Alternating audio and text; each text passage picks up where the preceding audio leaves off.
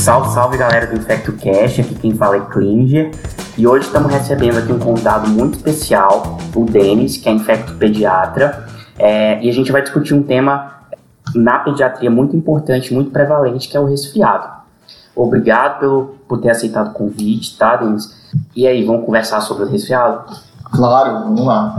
Primeiro eu queria agradecer o convite né, da equipe do InfectoCast é, resfriado comum é um tema que pode parecer simples né, para algumas pessoas, né, alguns médicos, mas é um tema que exige bastante discussão, porque na grande parte dos casos a gente sabe que acaba tendo uma prescrição inapropriada de antibióticos, as pessoas não sabem talvez reconhecer né, o que fazer, então é um tema que vale a discussão hoje.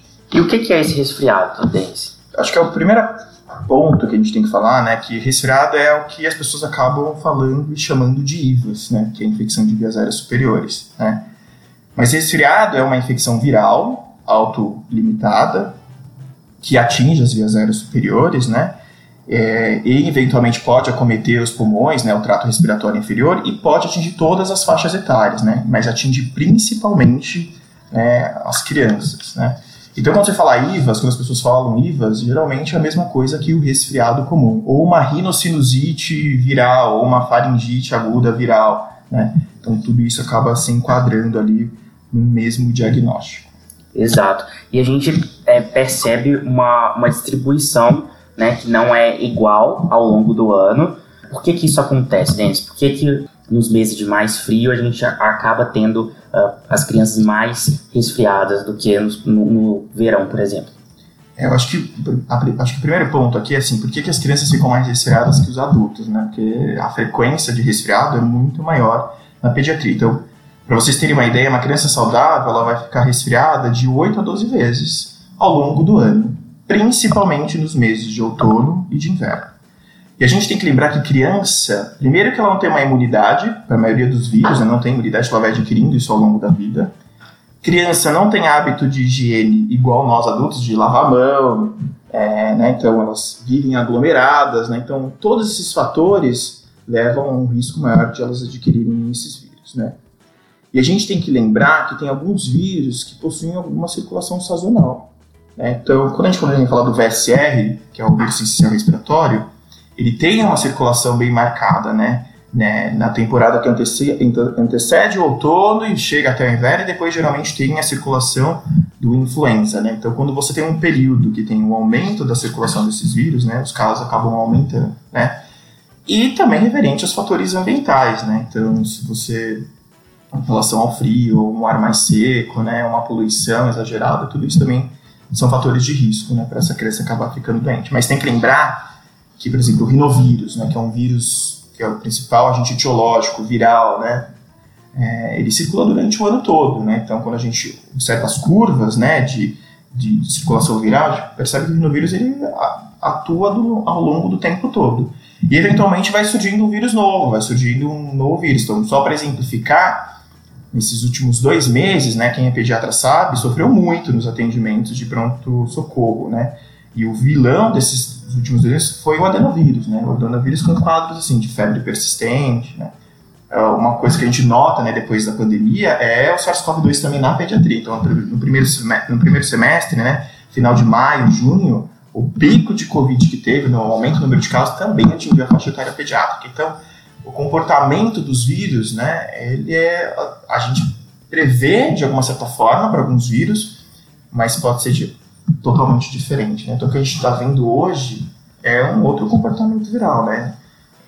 E junta com as crianças que ficaram dois anos né, isoladas dentro das suas casas, que não foram às escolas, e elas retornam agora, principalmente em 2022, para esse ambiente escolar, né, então sem uma imunidade, sem um contato prévio com vírus respiratórios, então tem uma explosão do número de casos. Assim. Então tem vários fatores. Sim, e acaba também que os vírus eles vão ter vários tipos de antígeno, várias cepas que vão estar circulando, né? E que vão fazer esses, esses quadros persistentes, né? Então, praticamente uma criança, ela sai de um, de, um resfriado e entra em outro, né? Fica em um período é, muito pequeno, né? Entre um e outro. E isso piorando a questão é, das crianças que frequentam creches, escolas, né? Que não ficam só, só em casa É, porque eu acho que, acho que uma grande dúvida de todo mundo é assim, né? Mas se eu pegar esse vírus, eu vou ficar protegido para sempre por esse vírus, né? Não é bem assim que funciona. Para alguns vírus, você vai ter uma proteção pro resto da vida. Mas, por exemplo, para exemplificar, o rinovírus tem mais de 100 subtipos de rinovírus. Adenovírus tem pelo menos 30 ou mais subtipos de, de, de, de adenovírus, né? Então eu sempre faço uma reflexão, né? É, resfriado é uma doença que é comum, que todo mundo pega, então se você olhar para você mesmo e falar assim, certo, eu tive um resfriado esse ano, provavelmente você teve um resfriado esse ano, né? Então é algo que é muito comum. E quando a gente fala em resfriado, como a gente fala de um quadro clínico, que por exemplo, no adulto vai ser com menor duração, geralmente de 5 a 7 dias, principalmente na faixa etária pediátrica, nos pré-escolares, uma doença que pode durar até 14 dias. Então se a gente pensar num ambiente de aglomeração de crianças doentes, uma doença que dura até 14 dias, onde na faixa etária pediátrica a excreção viral também é maior que no adulto, né? Dá aquela sensação, principalmente para os pais, que a criança está em um ciclo, numa grande onda. Então ela tem piora, quando ela está melhorando, ela engata um outro vírus e faz um outro quadro clínico, né? E essas são as queixas mais comuns que a gente acaba escutando. Meu filho não para de tossir, meu filho está com o nariz escorrendo, meu filho está doente há dois meses, né? É, e isso gera uma ansiedade, uma angústia, né? E, e uma certa preocupação para as pessoas, né? Mas o importante é ter esse entendimento, né? Que os vírus, eles circulam, Cada vírus tem um jeito de circular, de transmitir, isso depende do tamanho do vírus, né? Então tem vírus que a transmissão é mais pelo contato, tem vírus que a transmissão vai ser mais respiratória, né? Então, exemplo do VSR, né? Ele fica em superfícies, né? Então, contato com as mãos contaminadas você acaba adquirindo vírus. Então, é, isso vai depender do vírus. Mas as crianças acabam pegando vários vírus é, ao longo do tempo mesmo. Né? Então, é difícil escapar disso. E a gente precisa normalizar isso, né, para não gerar essa, essa angústia da família, do profissional. É, muitas das vezes, o profissional que está na linha de frente, ele fica. É, será que isso é uma resistência ao antibiótico que não está resolvendo? Que muitas vezes vai tratar isso como, como, como antibiótico, como infecção bacteriana. A família, né, que fica questionando, ah, não vai passar nenhum antibiótico. Então, isso tudo são coisas que, que afetam o atendimento, né, dessa faixa etária. Eu acho que o primeiro ponto, a orientação tem que vir da pericultura, né? Então, se tem uma criança no seu consultório, faz pericultura, está crescendo, é, é, função do pediatra ou do médico de família, né? Que atende essa família, atende essa criança, orientar sobre o que vai acontecer, né? Nos próximos meses, o que é um resfriado, como é que funciona, quais são os sintomas, o que é um sinal de alerta. Então, a primeira questão é a orientação, é explicar que isso vai acontecer. Porque apesar de ser uma doença autolimitada benigna, tem riscos de complicação, que são baixos, mas eles existem, né? É, e apesar de ser benigna e autolimitada também, não deixa de dar um desconforto para aquela criança, né? Então, por exemplo, eu vejo os pais preocupados, as crianças ficam irritadas, as crianças não dormem direito, né? Então tem um impacto na qualidade de vida, de fato, dessas crianças mas é algo que precisa ser orientado, né? A gente tem. Isso é uma questão mundial, né? Prescrição inapropriada de antibióticos, né? Quando você vai em congressos de infectoped, é, dois terços dos antibióticos prescritos são desnecessários, né? E acaba tendo até uma pressão por parte dos pais ou por parte cultural, né? De uma necessidade de antibiótico, né? E a gente sabe que parte, a maioria dessas infecções, quando não complicam, elas vão curar com o tempo, né? O tempo vai melhorando, a criança vai ter um pico de sintomas, mas ela vai melhorando ao longo do tempo, né? Então, exercer a paciência também é um, é um caminho importante. E mais difícil, né? Ô, Denis, e em relação, assim, à manifestação clínica, uh, o que que essa criança, ela, ela costuma apresentar? Bom, quando a gente fala de manifestação clínica de resfriado, né, que é IVAS, então, basicamente essas crianças vão apresentar uma rinorreia, né? Né? E essa rinorreia, essa secreção nasal, vai gerar uma tosse também, então a gente tem que lembrar que crianças, principalmente as pequenas, não conseguem escarrar, não conseguem eliminar essa secreção, né? então tem um acúmulo dessa secreção na região nasal. Isso gera uma tosse. Né? E diferente dos adultos, as crianças costumam ter uma febre. Né? Pode ser uma febre baixa, uma febre um pouco mais alta, mas elas costumam ter febre. Né? Isso gera um mal-estar, isso gera uma fadiga e uma dificuldade também na aceitação alimentar dessas crianças, né? Eu sempre falo isso para os pais, quando você está resfriado, você tem vontade de comer. Então, seu filho é a mesma coisa, né? A gente tem que respeitar um pouco o tempo da criança, né? Já no adulto, ele vai ter a coriza, mas ele vai ter a sensação de dor de garganta, da garganta arranhando, uma, uma mialgia leve, né? Que uma criança pequena que não fala não vai expressar isso, mas ela vai expressar isso de outra forma. Então, ela não vai dormir direito, ela vai estar sentindo dor, então ela vai ficar irritada, ela vai ficar incomodada, né? Eventualmente, no seu exame físico, na hora de fazer uma horoscopia, você vai notar um edema ali da região da faringe, uma, uma hiperemia discreta, né? Então, geralmente são esses os sinais que vão se apresentar. Né? Até um ponto que eu falo aqui é a questão do exame físico da autoscopia, né? Parte das otites são virais. Então, às vezes, durante um quadro que ele está com coriza, tosse, dificuldade de alimentar, você vai fazer uma, uma autoscopia e você vai ver também, às vezes, uma hiperemia, né? Da membrana timpânica, né? que quando a gente pensa em prescrição de antibiótico, esse é uma das principais motivos de prescrição de antibiótico. Assim, viu uma orelha vermelha, uma membrana tipânica vermelha, é antibiótico, né? E às vezes não tem toda essa necessidade, né? Claro, dependendo da, da, da faixa etária. E a gente tem que lembrar também que tem alguns vírus específicos que vão causar sintomas mais sindrômicos. Então vamos lembrar, por exemplo, o VSR, que causa, pode causar um quadro de resfriado em uma criança maior, até no adulto, no menor de dois anos, principalmente no lactente jovem, menor de seis meses, vai cursar com uma bronquiolite viral aguda. Né? O influenza ele já tem uma particularidade, ele já dá uma síndrome gripal, com um quadro mais abrupto, com febre mais alta.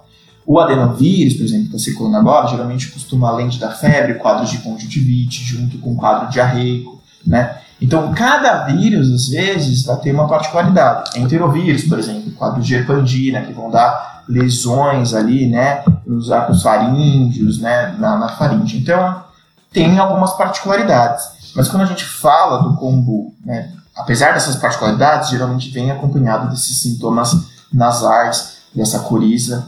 Essa coriza que é clara e alina, mas a gente tem que lembrar que a coloração da coriza muda ao longo da evolução da doença, né? Então é muito comum as pessoas falarem, ah, mas a coriza está amarelada, né? Isso não significa que é infecção bacteriana, né? Quando a gente tem a infecção viral, né, a presença do vírus no epitélio nasal, vai ter um monte de células de defesa daquele, e vai aumentar a produção de muco. Então, é natural que esse muco mude ao longo do tempo, né? Então, a gente, como profissional da saúde, ou como pediatra, a gente tem que quebrar esses mitos, né? Uma, uma coloração alterada da, da não significa, obrigatoriamente, que é uma infecção, é, é uma infecção bacteriana. Exato, era o que eu ia perguntar mesmo agora para você, porque uh, isso é uma própria é, uma alteração natural dos neutrófilos, né, da ação da mieloperoxidase uh, nesse resfriado que vai alterar a cor do, do, do, do muco, né, isso não tem significado clínico nenhum uh, que possa ser, ou indício nenhum que isso possa ser bacteriano. É, e na criança a gente tem muita febre, né? Diferente do, do adulto, que normalmente é, não, não desenvolve tanto, né? É, o adulto já, já vai apresentar um, um quadro clínico um pouco mais diferente, um pouco com um tempo mais limitado, né?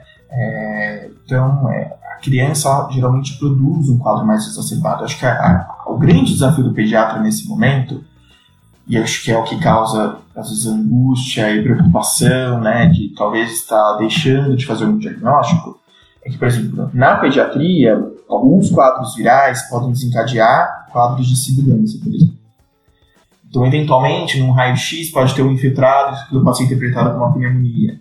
Né? Igual eu disse, pode ter uma hiperemia da, da membrana timpânica, isso pode ser interpretado como otite, né? né? O grande questão, a sinusite bacteriana, né, que a gente sabe que é uma rara complicação, né, geralmente quando tem a criança ela persiste aí com uma tosse, uma secreção purulenta, dá uma mal-estar, toxemia, mas o que a gente acaba vendo na prática é o fazer um raio-x da face, por exemplo. Né? Isso é muito comum nos prontos atendimentos.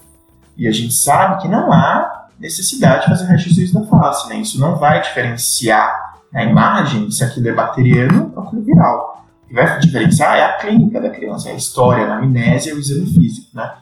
Então, por exemplo, existem pronto-socorros na cidade de São Paulo, só para vocês saberem, onde é proibido de raio-x da face. Então, pode, não faz diagnóstico, né?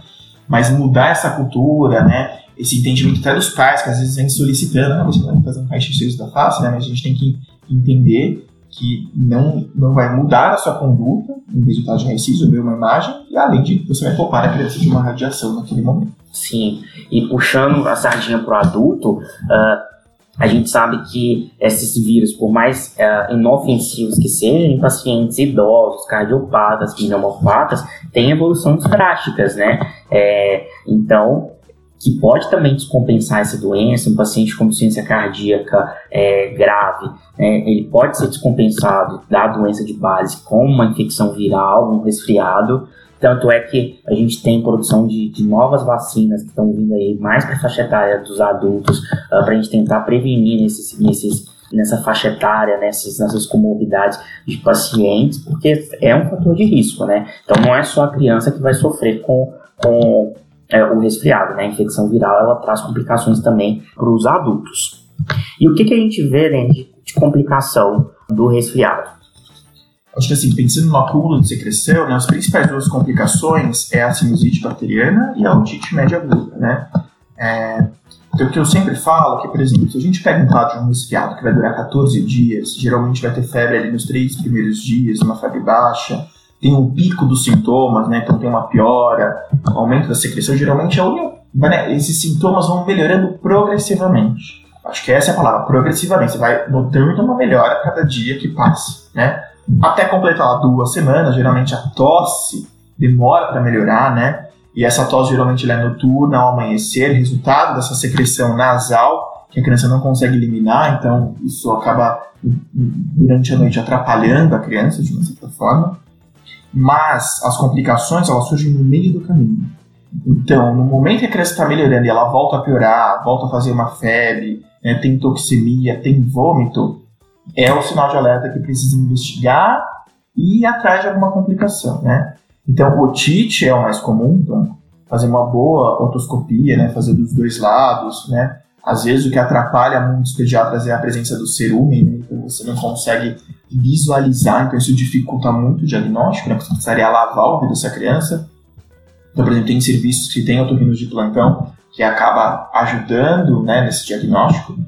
E o diagnóstico de sinusite, né, que a gente entende que é aquela tosse persistente o tempo todo, o dia todo, que piora à noite, mantém uma secreção espessa, então na horoscopia você vê um gotejamento posterior, né, na rinofaringe, niprofaringe, e que acaba sendo uma, com um tempo maior que duas semanas. Então, quando chega nesse ponto, a gente entende que pode ter uma infecção, né, uma complicação bacteriana, e aí precisa entrar com antibiótico, né. Pneumonia é uma complicação sempre, né, porque os vírus podem atuar nas vias aéreas inferiores, mas lembrar que a criança tem taquipneia, né, que acho que é o, é o, é o ponto-chave do exame físico, ver se criança está taquipneica, e ausculta, evidentemente, é que vai ter o sinal de alerta para você investigar e aí eventualmente tratar uma pneumonia, né? Mas a gente tem que lembrar que isso são poucas crianças que vão evoluir desse jeito. Né? Claro que eu estou falando aqui de uma criança saudável, né? Se uma criança tem uma comorbidade, a gente trabalha com crianças doentes também, né? Que, é, oncológicas, crianças é, são nefróticas, crianças com doença renal crônica, e aí muda um pouco o contexto, né? A forma que você vai atuar nisso é diferente. Mas pensando na maioria das crianças saudáveis, poucas vão complicar, né? Então não tem tanto essa, essa necessidade de prescrever antibiótico, né? Tem um super diagnóstico, um excesso de diagnóstico aí dessas doenças bacterianas, né? É importante é ter paciência mesmo. Eu acho que aí que a relação médico-paciente é importante, né? Então, quando a criança tem um pediatra que ela confia, que ela faz um acompanhamento, que ela é bem orientada, a capacidade dela entender isso, dos pais entenderem como isso vai né, acontecer ao longo do tempo, é melhor. A percepção dos pais em relação à doença é melhor. Uhum. Ô, Denise, e sobre a investigação etiológica com o, o diagnóstico laboratorial? A gente uh, faz para todo mundo, uh, só em alguns casos, né? A gente tem a limitação uh, da disponibilidade do exame, mas no mundo perfeito, se você vê benefício da gente fazer para todo mundo? Olha, fazer um diagnóstico etiológico ele é bom por, um, por, um, por seguinte questão, porque você consegue ela, afirmar que é um vírus, então né, a forma de você agir e dar sua conduta e falar que aquilo não é uma infecção bacteriana que vai se resolver é mais fácil. Mas a gente tem que entender que a gente tem dezenas de vírus. Né? E a maioria desses vírus vão dar quadros muito tranquilos e autolimitados. Eu acho que a detecção viral, né, o diagnóstico etiológico, ele é válido para alguns grupos de vírus ou para algumas situações. Então vamos pensar o VSR, por exemplo. Se o VSR começa numa criança com um quadro de um resfriado evolui para uma descompensação, um quadro de viária inferior, que é a bronquiolite, principalmente nos latentes jovens, um teste rápido que você consiga identificar facilita o seu diagnóstico e suas orientações em relação àquela criança. Né? Influenza, por exemplo. Você tem um teste rápido de influenza, que é um quadro muito abrupto, garante que você sabe qual vai ser o curso da doença e garantir as medidas de isolamento, né, por exemplo. O que tem um crescimento hoje são os painéis respiratórios, de vírus respiratórios, né? Isso, tá, isso ganhou mesmo no mercado, então tem muitos laboratórios oferecendo. E aí eu acho que talvez o painel viral fique um pouco mais reservado para as crianças mais graves, que têm alguma comorbidade, né? Ou que não estão evoluindo tão bem, né? Para você tentar fazer um diagnóstico. Mas, por exemplo, tem exames que juntam, por exemplo, COVID, influenza A e B, VSR, por exemplo, né? Então, é um painel menor. Então você consegue ali, de uma certa forma, determinar um vírus. Né? Mas, de modo geral, a gente for pensar na realidade do Brasil, quantos serviços vão ter isso disponível? É. Praticamente nenhum. Quantos vão ter teste rápido ali de VSR ou influenza, que já é algo mais simples? Pouquíssimo, né? Falando ainda mais de Brasil, se a gente tem essa realidade em uma cidade grande, por exemplo, né? no Brasil inteiro é muito difícil isso. Então, o diagnóstico ele é clínico. Né? Esse é o. O diagnóstico ele é clínico, ele é pela sonamnese e precisa desse acompanhamento, precisa orientar quais são as complicações, os sintomas de complicação. Eu acho que o diagnóstico etiológico, né, o teste rápido, ele facilita, facilita a sua conduta, facilita você explicar, né, porque quando você tem um teste positivo ali, né, você fala, ó, é esse vírus, então precisa ter calma, precisa esperar, então acho que facilita mais no entendimento da doença, né. Mas se eu tivesse no CB, assim, testes rápidos disponíveis, eu usaria, porque isso me ajudaria com certeza a definir meu, meu diagnóstico. E compensaria, assim, em relação ao teste do estrepto, compensaria fazer para todos os casos ou não? Não, aí o estrepto, aí precisa ter clínica mesmo de amidalite streptocócica, né? Acho que esse é, esse é o ponto. Primeiro que estrepto pode colonizar a orofaringe, né? Então, às vezes a criança está com mega resfriado, tá um quadro clássico de resfriado, você vai detectar lá uma bactéria e você vai ficar, o que eu vou fazer com essa bactéria? Né? E lembrar que é uma doença de crianças maiores, maiores de 3 anos, geralmente é uma doença de criança escolar.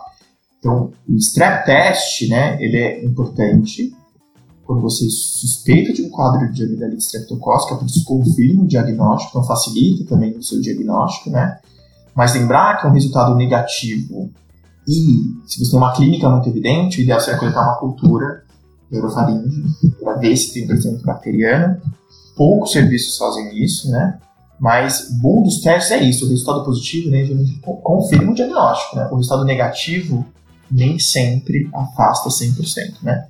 Então, acho que vai depender de caso a caso, né? Então, Vou colocar um exemplo, né? Uma criança que já usou X vezes antibiótico durante o semestre está com quadro de uma, uma, uma amidalite agora. A mãe não aguenta mais antibiótico. Uma criança que tem super dificuldade de tomar antibiótico, não consegue tomar antibiótico VO. Enfim, em situações. Você tem um teste na sua mão que vai facilitar o diagnóstico, resolve a vida daquela criança. Você consegue vai me agradecer, ah, que bom, vou precisar tomar antibiótico ou não vou precisar tomar antibiótico. Né? Então, é, o teste ele acaba facilitando isso. Acho que essa é a grande vantagem do teste hoje. E diante de uma criança que você atende no seu consultório uh, com um quadro de resfriado, qual é as orientações que você passa uh, eh, para essa criança, para essa mãe?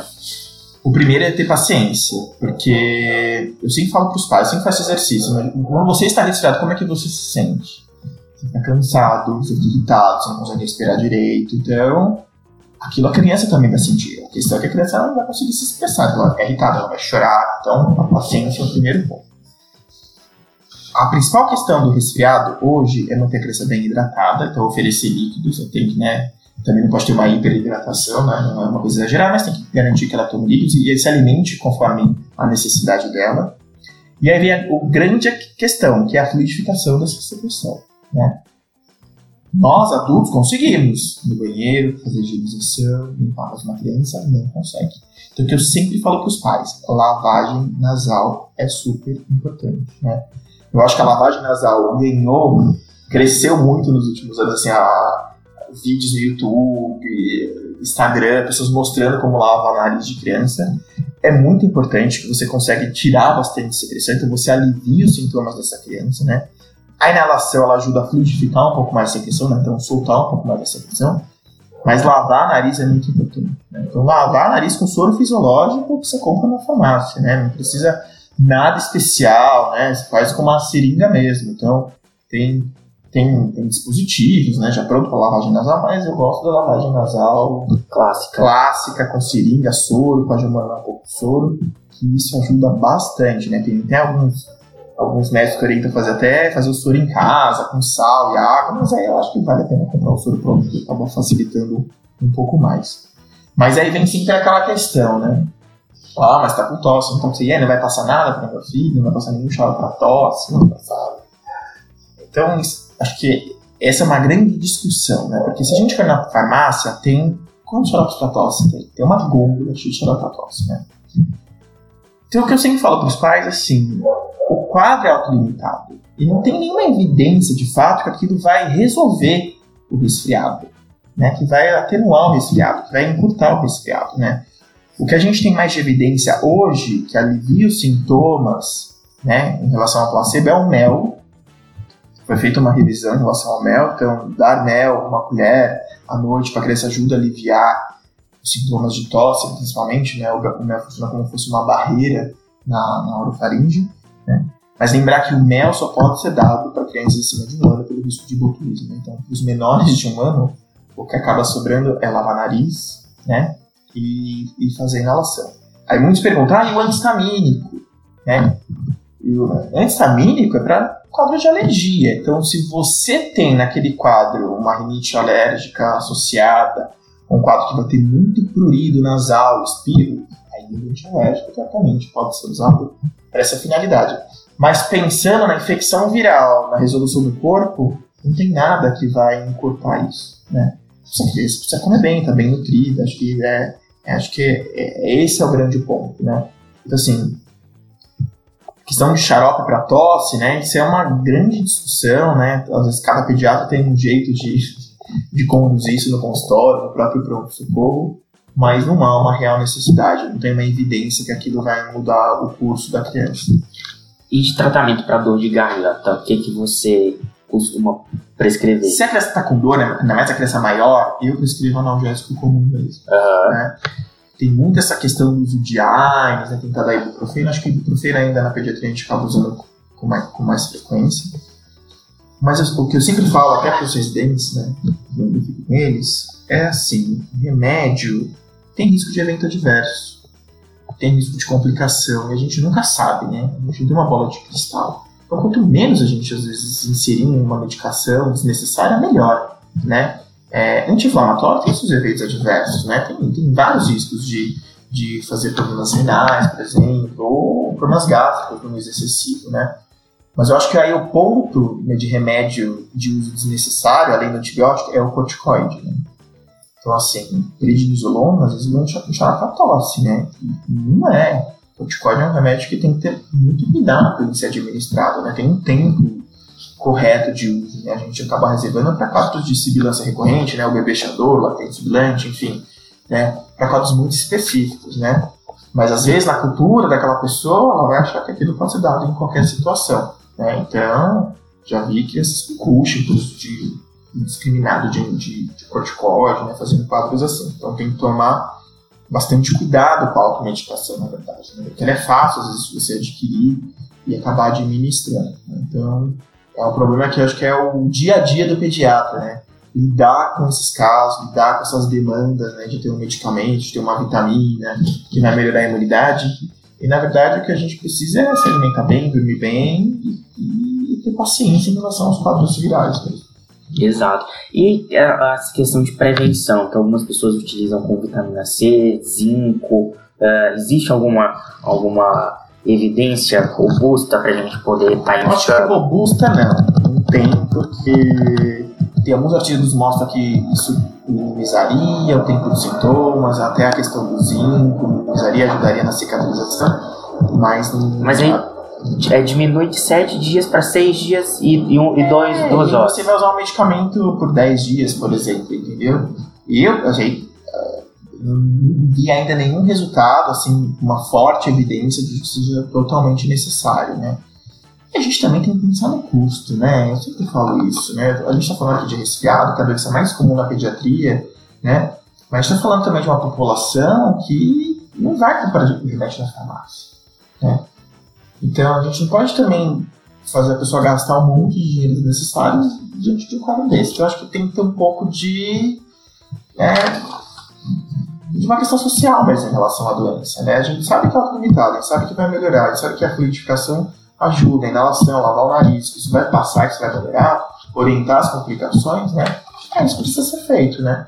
Não tem nenhuma evidência robusta de que passar medicamento A ou B vai curar a criança, que vai transformar um quadro de 14 dias em 2 dias, né? Não tem nada assim milagroso, né? É, então, eu acho que aí vale, na verdade, uma reflexão, né? Daquilo que nos vende, naquilo que falam, naquilo que mostra, né? Então, é, sempre analisar estudos, ver como foram feitos. Eu acho que aí é importante essa, essa reflexão. Eu acho que prevenção, quando a gente fala prevenção de resfriado, na verdade, é medidas de higiene, né? Higiene das mãos. Higiene das mãos, manter essa criança isolada enquanto ela está resfriada, que é uma realidade difícil, né? Quando a gente fala de uma mãe que precisa deixar a criança né, para trabalhar, isso não tem como quem deixar, mas isso seria o mundo ideal. Então, assim, né, é, é clássico, as crianças entram de férias, se meu filho parou de tossir, meu filho ficou bem, voltou para a escola, voltou a ficar resfriado, né? Então, prevenção, na verdade, seria esses cuidados gerais, né? E que na criança é muito difícil, né? Você garantir isso, né? A criança tá tudo junto, divide brinquedo, eventualmente divide chupeta. Então, assim, é, é um pouco mais complicado. Beleza, Denis. Eu acho que é isso. A gente abordou aí a, a doença, o resfriado comum. Acho muito importante a gente ter essa conscientização e tentar diminuir o uso de antibiótico, uh, que é a principal gap aí, é a principal falha que a gente vê uh, no dia a dia aí dos médicos que estão ali de frente tratando infecções virais como se fossem infecções bacterianas, né? É, eu, eu acho que o ponto principal dessa conversa é a questão da orientação. É explicar como é que vai ser, como provavelmente vai ser, né, tranquilizar. Não falar que não é nada, porque é algo que vai incomodar essa criança, mas explicar que aquilo vai ter uma resolução, que se espera uma resolução. E que não vai ser a primeira, né, nem a última vez que essa criança vai ter esse quadro, né? Ela vai ter ao longo da vida. E geralmente nas crianças, conforme o passar dos anos, a tendência é diminuir esses quadros, as crianças fazerem menos quadros ao longo do ano, né? Mas acho que é, é função do pediatra ter essa consciência, saber como funciona para você orientar bem esses pais, né? Para a gente evitar fazer condutas desnecessárias ou excessivas. Beleza, obrigado, Denis. Obrigado a vocês.